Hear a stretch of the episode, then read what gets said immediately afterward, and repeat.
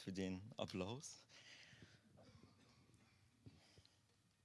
Ähm, genau wie Olli schon gesagt hat, äh, habe ich heute das Privileg, euch ein bisschen ähm, was mitzuteilen, was ich letzte Woche erlebt habe. Und zwar war ich mit Gospel Tribe unterwegs. Den einen oder anderen sagt Gospel Tribe was. Und ähm, ich war dann auf der Seite, weil Dave das in unsere Jugendgruppe geschickt hat und habe geguckt, hey, was machen die so für Einsätze, was gibt es da? Und das meiste war ab 18 und dann dachte ich so, hm, schade. Und habe so ein bisschen weiter gescrollt und dann ist mir das Bild entgegengesprungen mit dem Titel Extreme Mission Camp. Und ich war davor erst einmal auf einem Missionseinsatz hier mit unserer Jugend in Amsterdam. Und da kam ich ehrlich gesagt nicht ganz so rein in dieses Missionsfeld und habe mir dann aber gedacht, hey Gott, ich versuche das nochmal und ich vertraue auf dich. Und dann habe ich mich da angemeldet bei dem Extreme Mission Camp und ich wusste gar nicht so viel davor, bevor es losging, was mich erwarten wird, weil wir extrem wenig Informationen hatten, ähm, weil es eigentlich auch gar nicht so viel zu wissen gab, weil wir nicht so viel wissen durften. Das Einzige, was wir mitnehmen durften, waren, beziehungsweise es nicht mitnehmen durften, war Geld, ein Handy, so Sachen mussten äh, alles daheim bleiben. Und irgendwann habe ich so einen Beutel zugeschickt bekommen.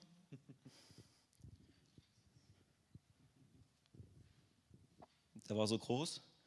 Ähm, und da durfte ich alles reinmachen. Und was da nicht reinpasst, durfte nicht mit. Für eine Woche. Und da dachte ich zuerst, okay, äh, das wird unhygienisch. Und äh, da mussten wirklich alles rein. Also Kleidung, eine Trinkflasche, Kosmetiksachen. Und ich habe halt dann eigentlich alles gepackt und erst meine Mom gerufen und habe gesagt, ey, da passt gar nichts rein, was ich mir hingelegt habe. Und dann habe ich eigentlich alles daheim gelassen, außer das Notwendigste. Und genau, wie gesagt, es war nicht so hygienisch, außer Schlafsack und Isomat, das durfte draußen bleiben. Das durfte ich so mitnehmen. Und das Ziel des Einsatzes war es einfach, loszugehen. Wir wussten nicht genau, wohin es geht. Und das Ziel war einfach, dass wir Menschen von Jesus erzählen, dass wir das Evangelium verkünden und einfach auch Menschen helfen, einfach da sein für die, ob die jetzt krank sind, ob die arm sind, ob die keine Familie mehr haben, ob das Flüchtlinge sind. Wir wollten denen einfach was Gutes tun, einfach für die da sein. Wir wollten mit ihnen zusammen beten. Wir wollten auch selber aus unserer Komfortzone rauskommen und was Neues lernen. Einfach Gott wirken lassen in dieser Woche und ihn besser kennenlernen. Und es gab eben, durch das das Extreme Mission Camp heißt, gab es die zwei Seiten.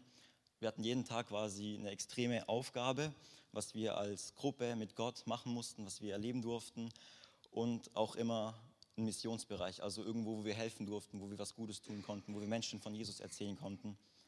Und die ganze Anleitung, also Leitfaden für die Woche, ähm, steht in Matthäus 10, Vers 5 bis 10, wo steht, diese zwölf sandte Jesus aus, gebot ihnen und sprach, begebt euch nicht auf die Straße der Heiden und betretet keine Stadt der Samariter geht vielmehr zu den verlorenen Schafen des Hauses Israel. Geht aber hin, verkündigt und sprecht, das Reich der Himmel ist nahe gekommen. Heilt Kranke, reinigt Aussätzige, weckt Tote auf, treibt Dämonen aus. Umsonst, umsonst habt ihr es empfangen, umsonst gebt es. Nehmt weder Gold noch Silber noch Kupfer in eure Gürtel. Keine Tasche auf den Weg, auch nicht zwei Hemden, weder Schuhe noch Stab, denn der Arbeiter ist seiner Nahrung wert. Gut, eine Tasche hatten wir nicht, wir hatten eben nur den Beutel, aber Schuhe und so durften wir dann schon mitnehmen. Und ähm, genau, wir wussten auch nie, wo wir hinfahren, bevor wir losgefahren sind. Wir waren neun Leute, auch nicht zwölf. Aber sonst haben wir alles so gemacht, wie es in Matthäus steht. Und wir waren zu neunt unterwegs in einem Van und sind losgefahren und wussten erstmal nicht, wo es hingeht. Aber ich spoilere euch jetzt und sage schon, wo wir alles waren. Ähm, also am Anfang sind wir nach Ungarn gefahren. Das was Große, was man da sieht, ist Ungarn. Ähm, ehrlich gesagt weiß ich gar nicht ganz genau, wo wir waren. Das war so ein ganz kleines Dorf. Aber wir waren in der Nähe von Budapest. Und, also hier. Und danach sind wir weitergefahren nach Rumänien. Ähm, da durften wir aber nicht rein, weil einer hat einen äh, Pass vergessen gehabt. Und wir haben echt gebetet und Gott vertraut, dass wir trotzdem rein dürfen, aber die waren da extrem knallhart. Und dann kam auch die Polizei und hat gemeint, wir müssen umdrehen, wir dürfen nicht nach Rumänien reinfahren, ohne Pass. Und deswegen ist der Pfeil auch in Klammer. Äh, und dann haben wir saßen wir erstmal da, weil die Leiter hatten einen Plan, aber wir ja nicht. Und dann sind wir irgendwo auf eine Raststätte gefahren und saßen da erstmal, wussten nicht mehr, wie geht es weiter. Wir wollten eigentlich nach Rumänien und dort mit äh, Waisenkindern zusammenarbeiten. Aber das ging ja jetzt nicht mehr. Und dann saßen wir irgendwo im Nirgendwo ähm, auf einem Rastplatz und wussten nicht genau, wie es jetzt weitergeht. Und die Leiter haben dann irgendwie versucht, äh, was Neues zu organisieren. Und wir als Gruppe, wir saßen da einfach an irgendeinem Tisch auf irgendeiner Autobahnrast, auf einem Autobahnraststättenparkplatz und haben einfach zusammen Lobpreis gemacht, ohne Musik, haben einfach Gott gepriesen, auch wenn der Plan jetzt gerade nicht so läuft, aber wir haben auf ihn vertraut. Und dann haben sich auch Türen geöffnet und wir sind relativ schnell, also ich glaube so eine Stunde haben wir eine Pause gemacht, dann sind wir nach Slowenien weitergefahren. Und äh, genau und nach Slowenien sind wir dann noch nach Österreich. Und ganz am Anfang, als wir in Ungarn waren, da waren wir eher in so einem kleinen Dorf. Und da haben wir noch gar nicht mit viel mit Menschen gemacht oder sind Menschen begegnet, sondern wir sind am Abend, wir sind recht spät angekommen, wir sind erst mal neun Stunden gefahren am ersten Tag. Und da sind wir einfach durch, durch das Dorf gelaufen in Ungarn und haben einfach für die Menschen dort gebetet, für, für die Stadt, für das Dorf, für das Land. Und einfach Gott in das Dorf reingesprochen, in die Situation reingesprochen, hey, dass er hier wirken soll und dass er zu Menschen sprechen soll, auch wenn wir jetzt gerade nicht mit ihm kommunizieren können, weil es war schon äh, nachts. Und wir sind so durch die, durch die Ortschaft gelaufen, durch äh, Ungarn und alle Hunde wurden gemacht, wir haben ja alle Wachhunde. Und dann sagt einer aus unserer Gruppe, hey, hier werden alle wach wegen uns, nur weil wir hier durch die, Stadt, äh, durch die Straßen laufen und beten. Und dann habe ich so gemerkt, aber ich hatte trotzdem so einen Frieden und nicht so ein Schuldgefühl, hey, die werden jetzt wach wegen uns, nur weil wir hier laufen und wegen, weil die Hunde bellen. Sondern ich habe wirklich gespürt, wie Gott mir sagen will, hey, die Leute wachen zwar auf, aber die merken, dass was anderes ist, dass ihr hier seid, dass ihr für sie betet. Also glaubt nicht, nur weil ihr nicht direkt Kontakt zu ihnen habt, dass es, dass es nutzlos ist, was ihr macht, sondern es ist gut und richtig, dass ihr für sie betet und genau, und sie werden das spüren. Und das war am ersten Abend und das war schon mal, gab uns als Gruppe auch schon mal so eine Einheit. Und es tat so gut, einfach Gottes Stimme direkt zu hören, auch wenn wir nicht direkt Kontakt zu Menschen hatten.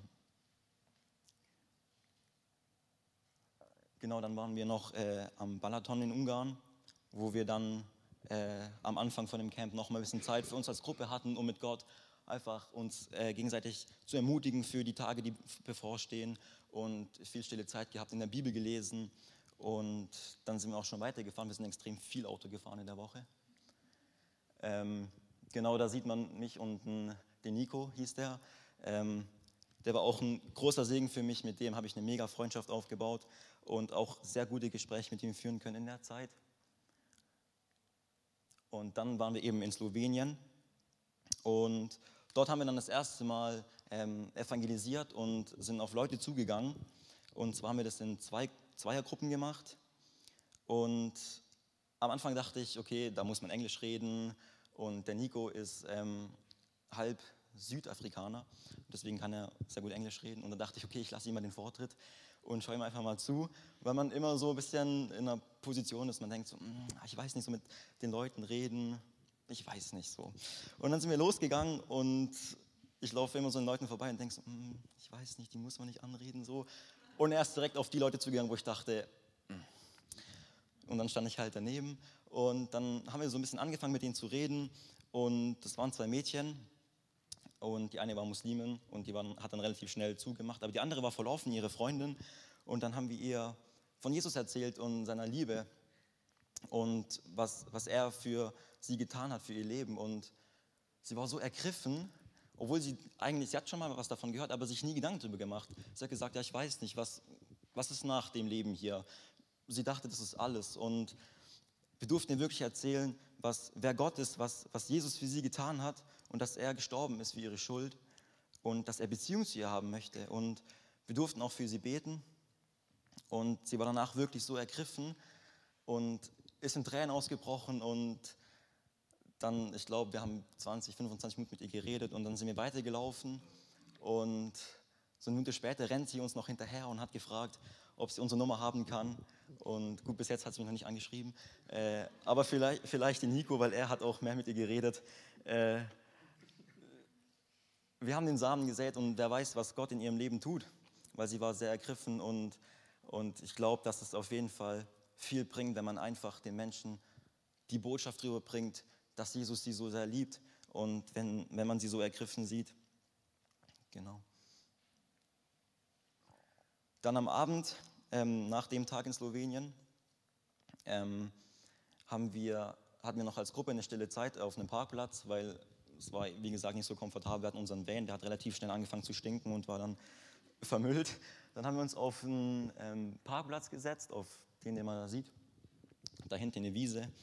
Und würde sagen, es war so gegen sechs, halb sieben. Und bis dahin hatten wir immer einen Schlafplatz irgendwo. Also das wurde dann schon gemietet. Es war aber auch nie so komfortabel. Immer das Notwendigste war da. Und an dem Abend sagte dann eine der Leiterinnen, die auch nicht so alt waren, 20 oder so, der eine hat gemeint, es fühlt sich eher wie eine Klassenfahrt an, nicht als wäre hier irgendwas geleitet. Äh, und dann sagt eine Leiterin, ähm, dass wir heute Nacht keinen Schlafplatz haben und wir uns in zwei, in zwei Teams aufteilen. Und ich war der einzige Junge in meinem Team. Und äh, dann sind wir losgegangen, so wie es auch in der Bibel steht, und haben uns einen Schlafplatz gesucht für die Nacht. Wir, haben, wir sind losgezogen, wir haben zuerst gebetet als Gruppe, wir waren zu viert in einer Gruppe. Und wir haben gebetet und einfach zu Gott gesagt, hey Gott, du siehst unsere Situation und wir sind zwar zu viert unterwegs und suchen Schlafplatz, aber wir vertrauen darauf, dass du mit uns gehst und wir eigentlich zu fünf sind. Und dass wenn wir bei Häusern klingeln und von dir erzählen und erzählen, was wir hier machen, dass Menschen offen sind und, und uns einladen, bei ihnen über die Nacht zu bleiben. Und so sind wir losgezogen und haben angefangen, bei Häusern zu klingeln. Ich habe am Anfang gesagt, okay, hey, lass uns vielleicht bei Häusern klingeln, die ein bisschen schöner aussehen, weil ich weiß nicht, ich habe vielleicht genauso Angst wie die Leute, die uns dann aufnehmen. Und dann haben wir angefangen, bei den Häusern zu klingeln und ähm, der, erste, der erste Mann war schon voll überrascht und fand es mega cool, was wir machen, aber konnte es irgendwie nicht aufnehmen. Die meisten haben Ausreden, sie haben Kinder und keinen Platz. Und, aber wie es auch in der Bibel steht, schüttelt den Staub von euren Füßen und geht weiter. Und wir sind immer weitergegangen und ich habe auch in der Zeit so gespürt, wie Gott, wie Gott da ist und wie wir eine Einheit waren als Gruppe, auch wenn wir oft Absagen bekommen haben, auch wenn die Leute gesagt haben, hm, das ist zwar schön, was ihr macht, aber damit kann ich gerade nichts anfangen, ich kann euch nicht in mein Haus lassen, aber geht mal weiter, vielleicht hat jemand anderes was für euch. Und dann sind wir weitergegangen, aber letztendlich hatte für unsere Gruppe niemand einen Schlafplatz und als wir dann um, ich glaube, Viertel vor neun bei dem letzten Haus geklingelt haben und die gesagt haben, hm, eure Freunde waren auch schon da, die haben wir auch nicht genommen. Dann haben wir gesagt, okay, das war jetzt ein Zeichen, ähm, lass uns in den Wald gehen. Und ähm, wir haben zum Anfang gebetet, hey Gott, wir brauchen einen Schlafplatz, aber wir hatten zwar keinen Schlafplatz im Haus, aber wir hatten einen Schlafplatz. Und trotz, dass wir im Wald schlafen mussten, haben wir Gott so gespürt. Und wir saßen dann auch in dem Wald und haben zusammen gebetet, haben zusammen Lobpreis gemacht, ohne Instrumente, einfach zu viert gesungen. Ob das jetzt schön war, ist egal, es war irgendwo in Slowenien im Wald. Äh, und wir haben einfach Gott so gespürt in der Zeit und durften als Gruppe so wachsen und haben diese Einheit erlebt. Und da war noch ein Bauer am Arbeiten, die wollte ich unbedingt fragen, ob wir da schlafen dürfen. Nicht, dass es irgendwie sein Grundstück ist und der dann nachts uns aufweckt und sagt, wir müssen gehen.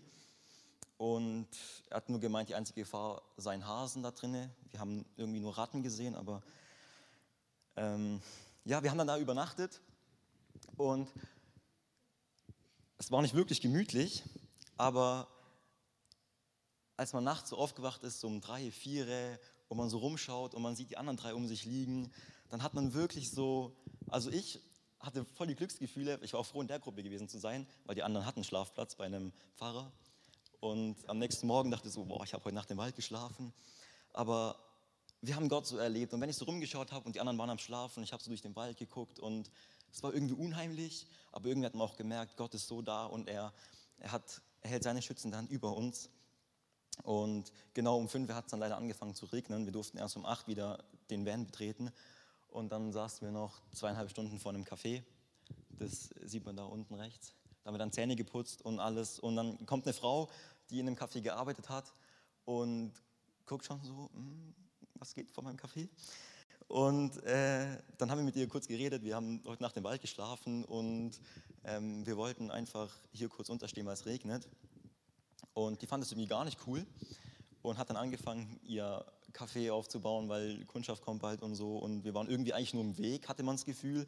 Und ich habe mich auch voll schlecht gefühlt dann. Und dann haben wir sie gefragt, wie wir was helfen können.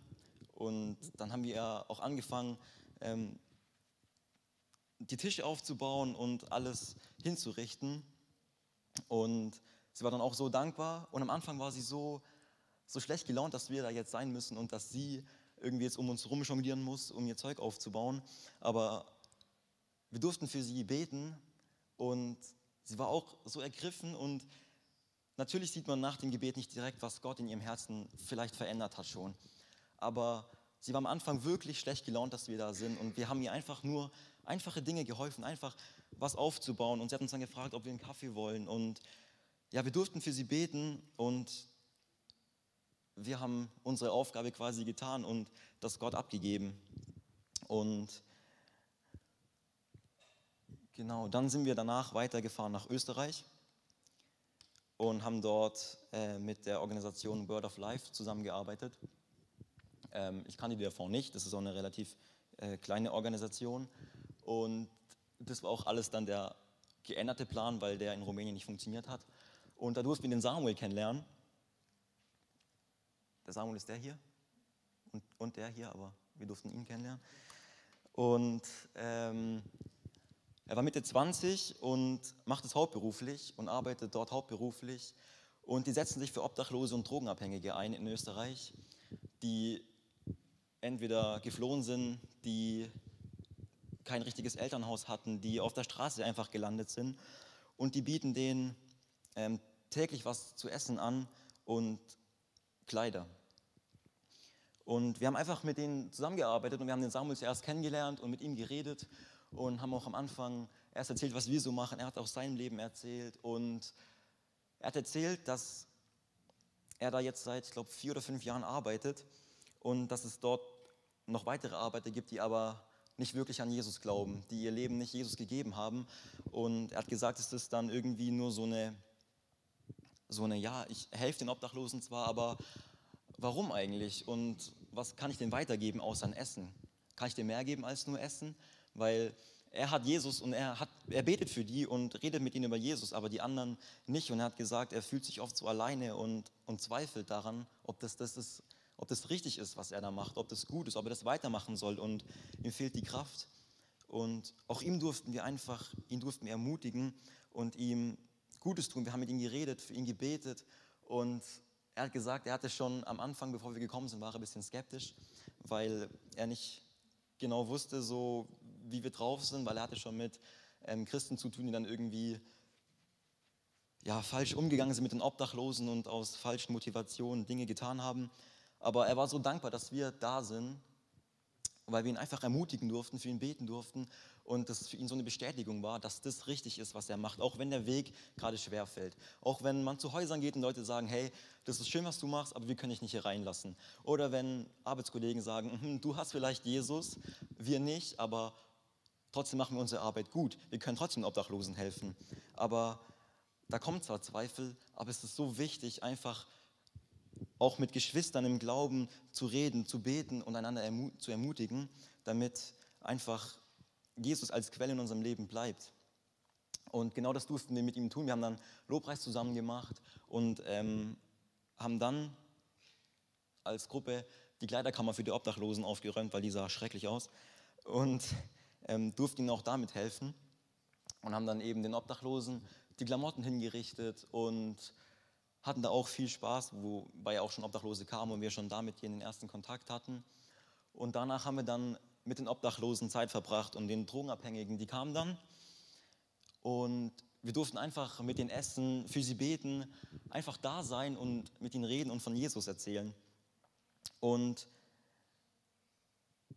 ich fand es so krass, weil ich auch da eher schüchtern war und nicht genau wusste, hey, wie soll ich auf so einen Drogenabhängigen, auf einen Obdachlosen zugehen, als 17-jähriger Deutscher, dem es eigentlich gut geht, der irgendwie in seinem Alltag alles hat, wie soll ich auf so eine Person zugehen und was soll ich der sagen?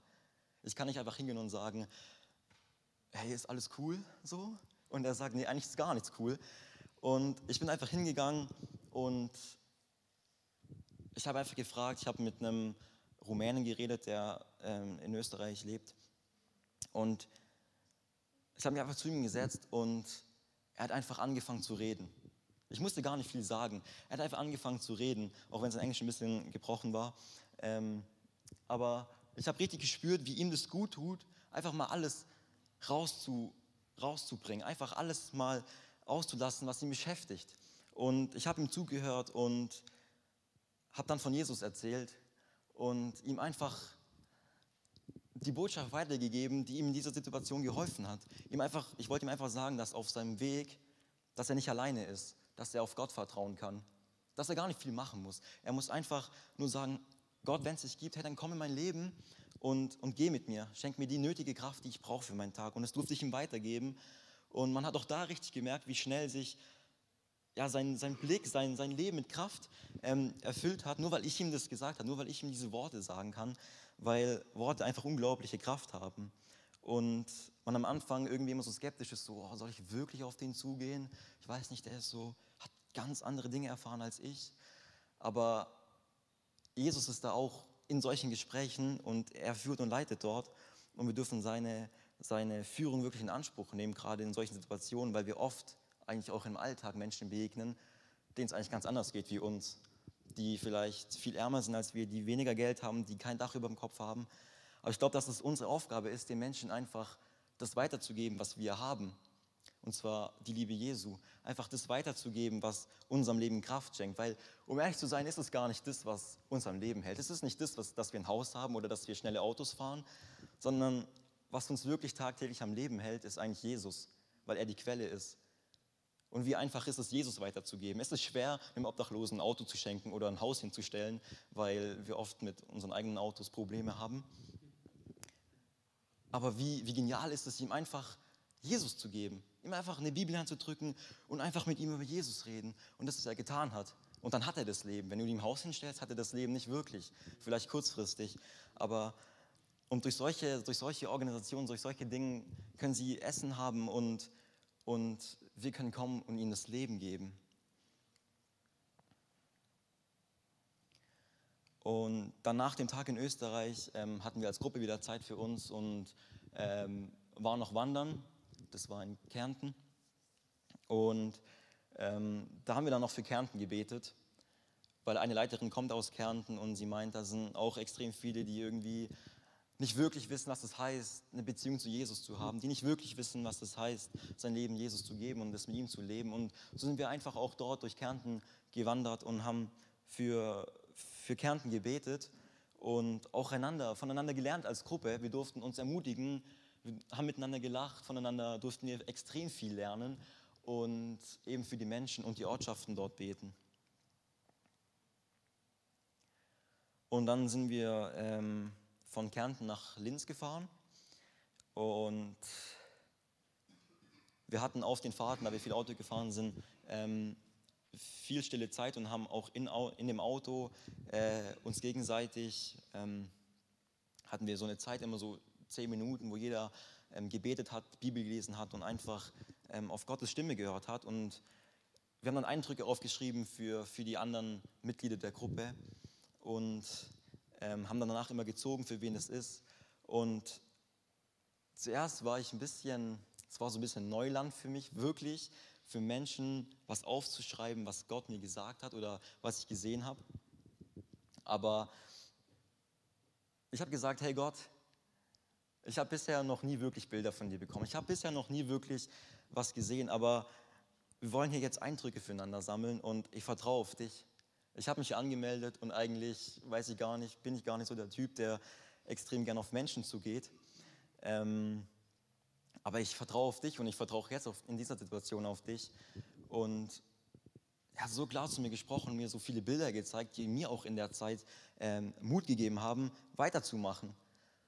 Und ähm, ein Bild, das würde ich gerne mit euch teilen, weil, weil mir das so klar gezeigt wurde und ich das immer noch sehe.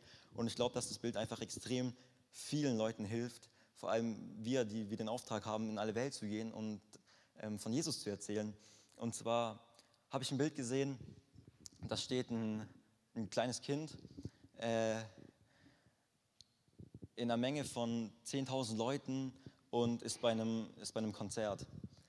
Und die Band spielt vorne auf der Bühne Und das Kind ist aber so klein, dass es eigentlich gar nichts mitbekommt von dem Konzert und eigentlich jetzt gerade gar nichts sieht und panisch wird und denkt, oh je, ich sehe ja gar nichts, ich verpasse ja alles von dem Konzert. Und es fängt an zu springen und ist natürlich nicht lange in der Luft, weil es kommt wieder auf den Boden und springt immer wieder hoch und hoch und sieht immer nur Bruchteile, Bruchteile von, ähm, von dem Konzert. Und was Gott mir gesagt hat, ist, hey, egal in welcher Situation du bist und egal wie panisch du bist, vertraue auf mich. Du musst nicht aus eigener Kraft springen. Du musst nicht die ganze Zeit hochspringen, um irgendwas zu sehen, weil du Angst hast, dass du irgendwas verpasst. Du wirst es nicht verpassen, wenn du auf mich vertraust, weil er kommt spätestens rechtzeitig und kann dir die Kraft geben. Du brauchst deine Kraft nicht damit verschwenden, zu springen, weil dann hast du gar keine Kraft mehr, wirklich das Konzert zu genießen. Und so ist es auch bei der Evangelisation und wenn wir mit Menschen reden. Wie oft versuchen wir aus eigener Kraft mit der Person zu reden, mit der Person irgendwie, ja, die Person zu beeindrucken mit dem, was wir, was wir glauben oder von Jesus zu erzählen und sagen, hey, das ist alles so und so. Und die Person kann damit gar nicht wirklich anfangen, weil es aus uns selber rauskommt und wir eigentlich dann viel zu viel Kraft damit aufbringen, unsere Gedanken irgendwie zu sortieren und irgendwie, boah, was, was soll ich da sagen? Ich habe keine Ahnung. Und wir dann gar nicht wirklich das erreichen können, was wir erreichen wollen bei der Person. Nämlich, dass sie die Liebe Jesu erfährt. Und wir sollen aufhören, selber zu springen, sondern er möchte uns versorgen, er möchte durch uns sprechen. Und wir sollen einfach ein Sprachrohr sein und der Person das einfach weitergeben, was er sagen möchte. Und dann, dann werden wir auch nichts verpassen. Dann werden wir den Punkt nicht verpassen, der so wichtig ist zu erreichen. Und das wollte ich euch weitergeben, ähm, das Bild, weil mir das irgendwie nicht nur da in dem Auto so so klar war, sondern eigentlich jeden Tag. Und ja, genau. Äh, wir waren immer noch auf dem Weg nach Linz und haben dann irgendwann Pause gemacht und äh, stille Zeit gehabt. Wir haben an Raststätten dann oft stille Zeit gehabt, so eine halbe Stunde, wo dann jeder für sich ähm, Bibel lesen durfte und Gott einfach die bisherigen Erfahrungen hinlegen durfte. Und da war eben der schöne See, ich weiß gar nicht, wie der heißt. Und da sind wir alle runtergegangen und haben dort stille Zeit gehabt, bis auf die Leiter. Die waren dann irgendwie woanders. Und nach der halben Stunde haben wir uns wieder oben getroffen am Treffpunkt. Und das war auch an dem, das war der Tag, nachdem wir mit den Obdachlosen zusammengearbeitet haben. Und da gab es dann zum Frühstück auch nur ein Knäckebrot. Ähm, einfach, weil die Leiter gesagt haben, hey, wir wollen heute einfach mal weniger konsumieren, wir wollen nicht komplett fasten, aber wir wollen einfach nur heute weniger essen und einfach dankbar sein für das, was wir haben, was wir alltäglich haben, weil wir alltäglich so viel in uns reinnehmen und irgendwie den Blick für das Wesentliche verlieren und irgendwie in dieser konsumierenden Welt leben, im Alltag und eigentlich den, den Blick für das Wesentliche verlieren und vor allem zu wenig Zeit mit Gott verbringen, zu wenig Gedanken für Gott haben, sondern vielmehr für was anderes. Und so haben wir an einem Tag dann nur ein Knäckebrot ge äh, gehabt zum Frühstück und ähm, das war okay. Irgendwann habe ich Hunger bekommen, aber wir hatten halt kein Geld und kein Essen, weil die Vorräte waren leer. Wir hatten Notgeld dabei und Vorräte am Anfang, aber die waren halt irgendwann leer. Also ich habe oft zum Abendessen ein Stück Gurke gegessen und so. Ähm, und dann waren wir eben in Linz dort an diesem Rastplatz und hatten stille Zeit. Und die war echt gut und kraftvoll, wodurch wir wieder Kraft getankt haben. Und das Knäckebrot sich irgendwie angefühlt hat wie, keine Ahnung, ein riesen Nudelgericht. Und das Gefühl ist aber relativ schnell wieder entwichen, weil als wir dann wieder an dem Treffpunkt saßen, sagt einer aus unserer Gruppe, dass die Leiter nicht kommen. Und dann war ich schon so, okay, warum? Wir sind irgendwo auf einer Autobahn. Und ich hatte extrem Hunger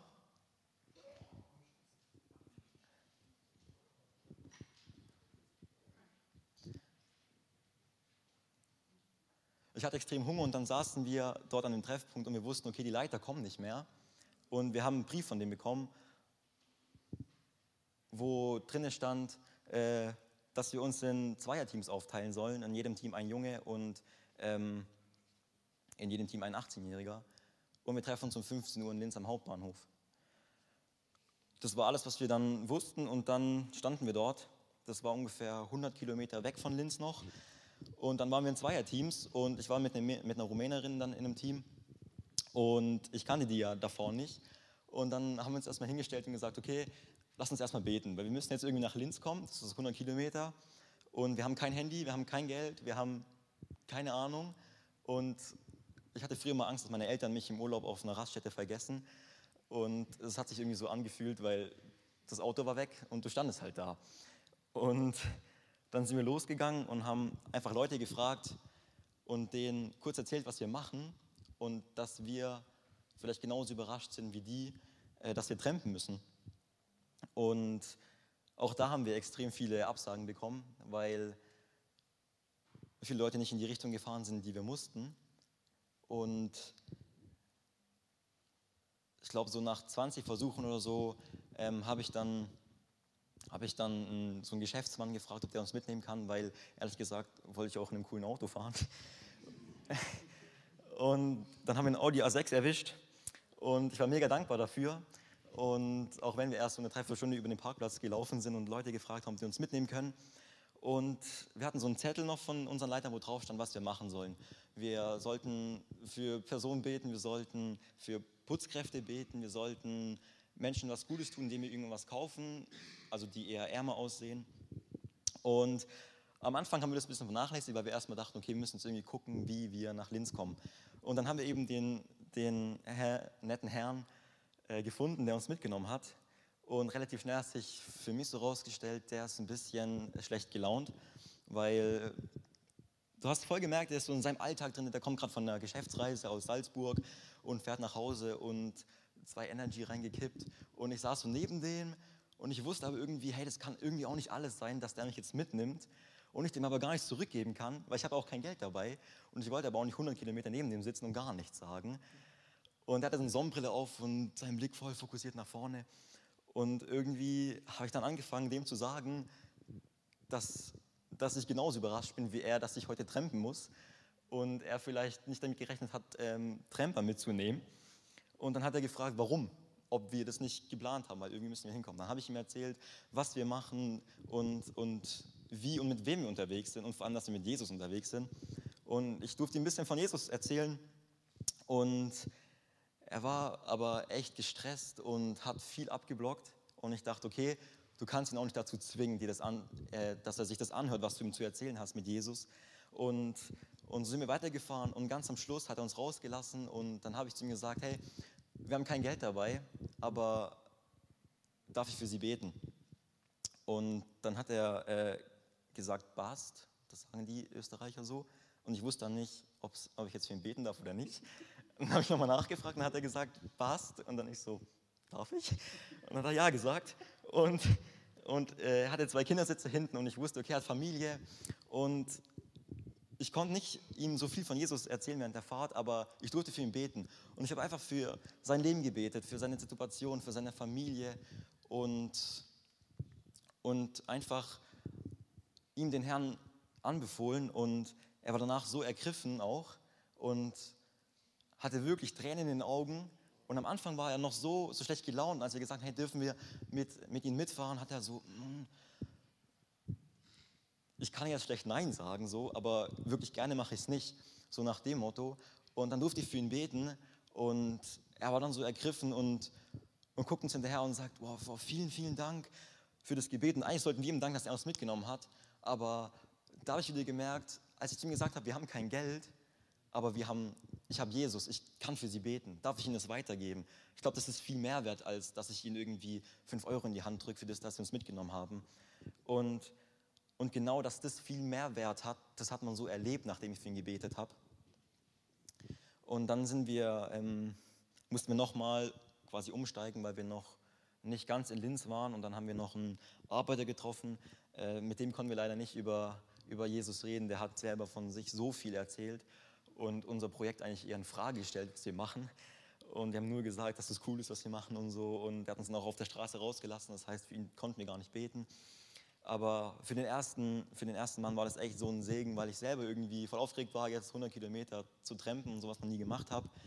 Und dann einfach gesehen habe, wie viel Wert und wie viel Kraft im Gebet steckt, anstatt ihm einfach irgendwas hin, hinzustrecken und er geht.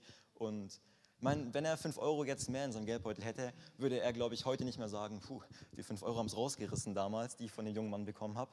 Aber vielleicht sagt er, hey, das Gebet von ihm, das Gebet, das er damals für mich gesprochen hat, wo er für mich gebetet hat, das hat es rausgerissen. Da hat Gott was in meinem Leben verändert. es war nicht die 5 Euro, sondern das Gebet. Und nachdem wir dann in Linz angekommen sind, haben wir endlich was zum Essen bekommen. Das war dann so gegen 17 Uhr. Und ähm, dann haben wir einen Straßengottesdienst gefeiert mit äh, anderen Bibelschülern von Gospel Tribe, die dort wohnen und die eine Leiterin kannte. Und mit denen haben wir einen Straßengottesdienst gefeiert. Und um ehrlich zu sein, war ich am Anfang so ein bisschen, naja, ich war jetzt nicht wirklich so, yes, wir feiern Straßengottesdienste in Österreich so. Äh, ich war so ein bisschen, oh je, wie wird es? Und jeder musste oder durfte was in dem Straßengottesdienst machen. Ähm, der eine hat irgendwie eine kleine Predigt vorbereitet und, und ich und der Nico, wir haben ein Zeugnis erzählt. Und ähm, ja, bevor ich das erzählen musste, war ich irgendwie auch extrem aufgeregt und dachte so, boah, jetzt stehst du mitten in der Stadt mit wahrscheinlich extrem vielen Leuten, die einfach vorbeirennen, weil sie Gottesdienst hören und denken, hm, habe ich nicht so viel Lust drauf. Und du stehst da und erzählst dein Zeugnis und, und musst da wirklich noch schreien oder so. Und es ist irgendwie komisch. Aber ich wollte dann auch nicht rück, zurückziehen und sagen, boah, ich mach's doch nicht. Und habe dann auf, wieder auf Gott vertraut einfach. Ich meine, was, was soll man denn machen? In der Woche, wo du eh nichts dabei hast, du hast halt irgendwie sechs Tage die gleichen Klamotten an und erzählst halt jetzt noch dein Zeugnis in der Stadt. Und dann haben wir den Straßengottesdienst angefangen und am Anfang, ja, es war ein bisschen chaotisch, weil es war irgendwie mitten in der Stadt, da sind extrem viele Leute vorbeigelaufen und die einfach auch weitergelaufen sind und durchgefahren mit dem Fahrrad und so. Aber ich glaube, dass viele es nicht mitbekommen haben, was wir machen und trotzdem vorbeigelaufen sind. Aber vereinzelt sind stehen geblieben, haben sie das angehört. Und ähm, wir durften für extrem viele beten, wir durften mit sehr vielen Menschen reden. Wir haben denen so Karten gegeben, wo ein Bibelvers drauf stand und jeder hat selber nochmal was Eigenes draufgeschrieben, so eine Ermutigung für die. Und wir durften mit Menschen beten. Und da war eine Frau, die war extrem gefangen. Die hatte, hatte irgendwelche psychische Probleme. Und die stand dort und die hat sich nur unseren Straßengottesdienst angehört. Und es war echt, wir hatten keine Technik, wir haben einfach irgendwie mit Gitarre und Cajon und ohne Mikrofon geredet. Und sie war auch so ergriffen und wir durften für sie beten. Sie ist in Tränen ausgebrochen und sie stand da so lange noch nach dem Gottesdienst und hat dann auch noch mit unserer Leiterin so viel geredet. Und ich glaube, am Anfang denkt man so, boah, jetzt feiern wir den Gottesdienst und man sieht am Anfang auch immer nur die Leute, die vorbeilaufen und man achtet gar nicht auf die, die wirklich stehen bleiben. Aber selbst wenn nur einer stehen bleibt, so wie die Frau, und Gott wirklich erfährt, hat es gelohnt. Auch wenn 10.000 andere vorbeigerannt sind. Und wir haben den Gottesdienst zweimal gefeiert in der Stadt. Und beim zweiten Mal ähm, ist eine Alkohol Alkoholikerin gekommen und die Musiker meinten, ähm, wir, sollen die, wir sollen der Frau sagen, dass sie gehen soll, weil die handgreiflich wird und die kennen sie schon, weil die machen öfter Straßenmusik. Und wir sollen der Frau irgendwie klar machen, dass sie gehen soll. Und das hat aber nicht so ganz funktioniert, weil die Frau eben handgreiflich wurde und um sich geschlagen hat. Das war während dem Gottesdienst. Und dann ist so ein bisschen die Stimmung gekippt und wir dachten so, boah, das ist ein bisschen kontraproduktiv, aber wir bekommen die halt nicht weg. Und die Polizei wollten wir dann auch irgendwie direkt nicht rufen, weil wir auch nicht wussten, okay, was machen wir?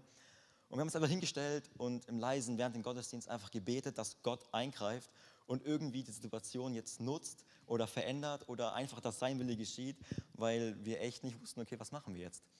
Und dann haben wir einfach Lobpreis gemacht. Wir hatten eh nicht keine Mikrofone und dann haben wir die Predigt einfach kürzer gehalten. Und die Frau kam zum Glück erst, nachdem ich mein Zeugnis erzählt habe. Und dann haben wir noch Lobpreisblock gemacht. Und die Frau hat sich ähm, dann hier hingesetzt, hier, zwischen die zwei Musiker und war auf einmal extrem freudig. Die war zwar komplett betrunken, aber ich glaube trotzdem, dass sie Gottes Liebe wahrgenommen hat. Und das hat man gemerkt. Wir standen da und ich habe zu Gott gesagt, hey, Gott, du siehst die Situation jetzt mit der Frau und aus eigener Kraft, wir können sie nicht irgendwie wegbringen, die wird handgreiflich, aber greif du einfach ein und gebrauch das, was wir machen, in ihre Situation. Und man hat richtig gesehen, wie die Frau auch besessen war und wie sie gefangen war, weil sie die ganze Zeit irgendwie um sich geschlagen hat und geschrien hat. Und dann, dann hat sie diesen Lobpreis gehört, den wir gemacht haben, beziehungsweise die Musiker. Und auf einmal wurde sie so ruhig, und hat gelächelt und hat die Lobpreisspiele angeguckt und, und war so in Freude und hat, hat ihre Wodkaflasche weggestellt hat sie umgekippt und nichts mehr getrunken, weil sie einfach so in diesem Lobpreis saß und der Lobpreis war aus menschlicher Sicht und wenn man einfach vorbeiläuft, jetzt vielleicht nicht der beste, aber genau für die Situation war er einfach perfekt. Und die Frau war so, so dankbar für den Lobpreis und immer wenn der Lobpreis zu Ende war, wurde sie, hat sie grimmig geguckt und war, war komisch, hat wieder um sie geschlagen. Und dann haben wir weitergespielt, haben weiter Lobpreis gemacht und einfach den Gottesdienst so lange weitergeführt. Und, und man hat wirklich, auch wenn der Weg lang ist bei der Frau, weil sie in dieser Sucht steckt. Aber man hat da schon gemerkt, dass Ketten frei geworden sind, weil man hat ihm im Gesicht gesehen, es war nicht nur ein Lächeln, sondern Gott hat da wirklich gewirkt, weil während sonst wir selber konnten nichts machen und wir haben Gott gesagt, hey, nutz die Situation. Und er hat sie genutzt mit dem, was sie gemacht haben. Und so konnten wir einfach ein paar Menschen erreichen mit dem Gottesdienst, auch wenn es nicht extrem viele war, aber so konnten wir ein paar Menschen erreichen und denen einfach von Jesus erzählen. Und das war auch so relativ die letzte Aktion, große Aktion, die wir gemacht haben. Danach waren wir nämlich noch gut essen bei den Bibelschülern. Das war echt nötig nach den sechs Tagen. Ähm, und hatten da noch eine gute Zeit. Und ich habe noch zum Schluss ein Bild. Ähm, das war das Lied, das wir mit dem Samuel gesungen haben von Word of Life. Das war auch extrem simpel. Und das Lied ging, du kannst nie mehr haben als Jesus und du brauchst nie weniger als ihn. Mit ihm hast du immer genug und ohne ihn hast du nie genug. Und das Lied war so einfach und so simpel und wir haben das, glaube ich, fünf Minuten am Stück die ganze Zeit gesungen und mit Cajon und Gitarre. Und ich habe in der Zeit einfach selber gelernt, wie, wie simpel und wie einfach Gott eigentlich ist. Wie unkompliziert er eigentlich ist. Und dass wir oft selber denken, er ist, er ist kompliziert oder wie soll ich evangelisieren, wie soll ich mit meinem Umfeld reden, wie soll ich in meiner Schule irgendwie von Jesus erzählen, wenn die Leute irgendwie so, so auf einem anderen Weg sind oder ja, was kann ich tun? Ich sehe überhaupt keinen Ausweg. Aber Gott möchte dir sagen, hey, vertrau auf mich, ich bin nicht kompliziert. Es reichen die simplen Dinge, es reichen die einfachen Dinge. Es reicht, wenn du Menschen was Gutes tust. Es reicht, wenn du ihnen irgendwie Leuten in einem Einkaufscenter einen Cappuccino kaufst, was wir auch gemacht haben, und dir dann einfach sagst, hey, wir machen das, weil wir, weil wir glauben, dass, dass Jesus uns liebt und wir einfach diese Liebe weitergeben wollen, geben wollen und ihnen einfach ein Cappuccino schenken wollen. Und die Menschen sind dann einfach ergriffen und sind so offen, dir zuzuhören. Und das hat mir gezeigt, hey, Gott ist eigentlich so unkompliziert. Es braucht gar nicht viel, um Menschen einfach von Jesus zu erzählen. Wir müssen uns nicht extrem lange vorbereiten. Wir müssen auch nicht irgendwie auf Missionseinsätze gehen und weit wegfahren, wo uns keiner kennt, wo wir Menschen dann von Jesus erzählen können, sondern es fängt eigentlich bei dir daheim an. Es fängt in deinem Umfeld an, in deinem Alltag. Und ich weiß, es ist, ähm, es ist einfach gesagt und es geht, glaube ich, jedem von uns so. Und auch, nach, auch mir nach dieser Woche, ich war so erfüllt mit Gott und mit dem Heiligen Geist und habe gedacht, hey, das ist die Challenge, jede Woche zwei Cappuccino zu verschenken an irgendwelche Personen, wo ich das Gefühl habe, denen möchte ich jetzt die Liebe Jesus weitergeben. Und ähm, um ehrlich zu sein, die Woche habe ich es nicht geschafft. Und das hat mir wieder so gezeigt, dass man im Alltag irgendwie so auf sich fokussiert ist, so irgendwie sein eigenes Ding macht und irgendwie das, das Umfeld vernachlässigt und sich einschüchtern lässt von, von Mitschülern, von, von Arbeitskollegen, die vielleicht, die man schon länger kennt und weiß, hey, wie ticken die? Und es immer einfacher ist, bei irgendwelchen Missionseinsätzen mitzugehen, wo man keinen kennt und kurz hingehen und ähm, von Jesus zu erzählen. Aber ich glaube, dass Gott uns sagt, hey, fahr nicht nur auf Missionseinsätze mit, sondern dein Missionsfeld beginnt bei dir daheim, in deinem Alltag, in deinem Umfeld, in deiner Schule, in deinem Arbeitsplatz, in deinem Freundeskreis, weil, weil nur weil du die Menschen lange kennst und vielleicht weißt, ja, das ist mein bester Kumpel, aber der will eigentlich nichts mit Gott zu tun haben, dann ist es damit eigentlich nicht getan, sondern genau dann solltest du sagen, hey, das ist mein bester Kumpel. Und wenn ich zu Missionseinsätzen fahre und dort fremden Menschen von Jesus erzähle, wie viel mehr soll ich eigentlich meinem besten Kumpel, der mir so nahe steht, sagen, wer Jesus ist und ihm davon erzählen und nicht sagen, ja, okay, der hat halt irgendwie sein Ding und was wird er nachher von mir denken, so als bester Kumpel, wenn ich auf einmal dem von Gott erzählen möchte. Und ich weiß, es ist extrem schwer, aber ich glaube, wir dürfen dieses Bild mit diesem Mädchen, das da in der Menge steht, einfach gebrauchen und sagen, Gott, das Konzert da vorne, ich möchte es nicht verpassen. Ich möchte nicht verpassen, wie irgendwie mein Umfeld, meine Mitschüler, meine Freunde irgendwie ja, dich verpassen und ich möchte es nicht verpassen, denen es nicht gesagt zu haben.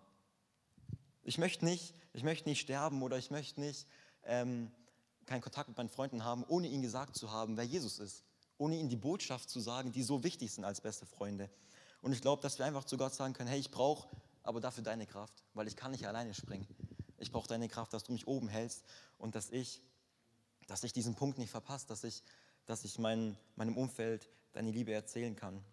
Und ich hatte noch, noch zum Schluss, ähm, vorhin, bevor ich ähm, nach dem Lobpreis, nachdem wir geprobt haben, hatte ich noch so einen ganz, einen ganz kleinen Vergleich, der vielleicht auch einfach Mut macht, weil viele von euch sind schon in einer Firma oder arbeiten schon. Ich jetzt nicht, aber in der Firma gibt es immer einen Chef und man bekommt Aufgaben. Du hast ein Aufgabenfeld äh, in, deinem, in deiner, deiner Arbeit, in deiner Firma und du bekommst sie von deinem Chef und dann sagt er, hier, mach das jetzt. Und dann gehst du los und dann versuchst du es irgendwie zu machen, bestmöglich. Und vielleicht hast du oft auch, denkst du so, uh, hoffentlich war das gut genug oder hoffentlich ist mein Chef zufrieden mit dem, was ich gemacht habe und du stehst da und denkst, oh, ich weiß nicht mehr ganz genau, wie er es haben wollte und du gehst deiner Aufgabe nach und eigentlich bist du auf dich selber, auf dich alleine gestellt und dein Chef hat dir die Aufgabe gegeben. Und wenn wir, wenn wir Gott als unseren Chef betrachten, dann dann gibt er uns quasi die Aufgabe, das steht in Markus 16, ähm, Vers 15, und das ist der Missionsbefehl, den wir eigentlich alle kennen. Und dann sagt er uns als Chef eigentlich, geht hin in die ganze Welt und predigt das Evangelium der ganzen Schöpfung.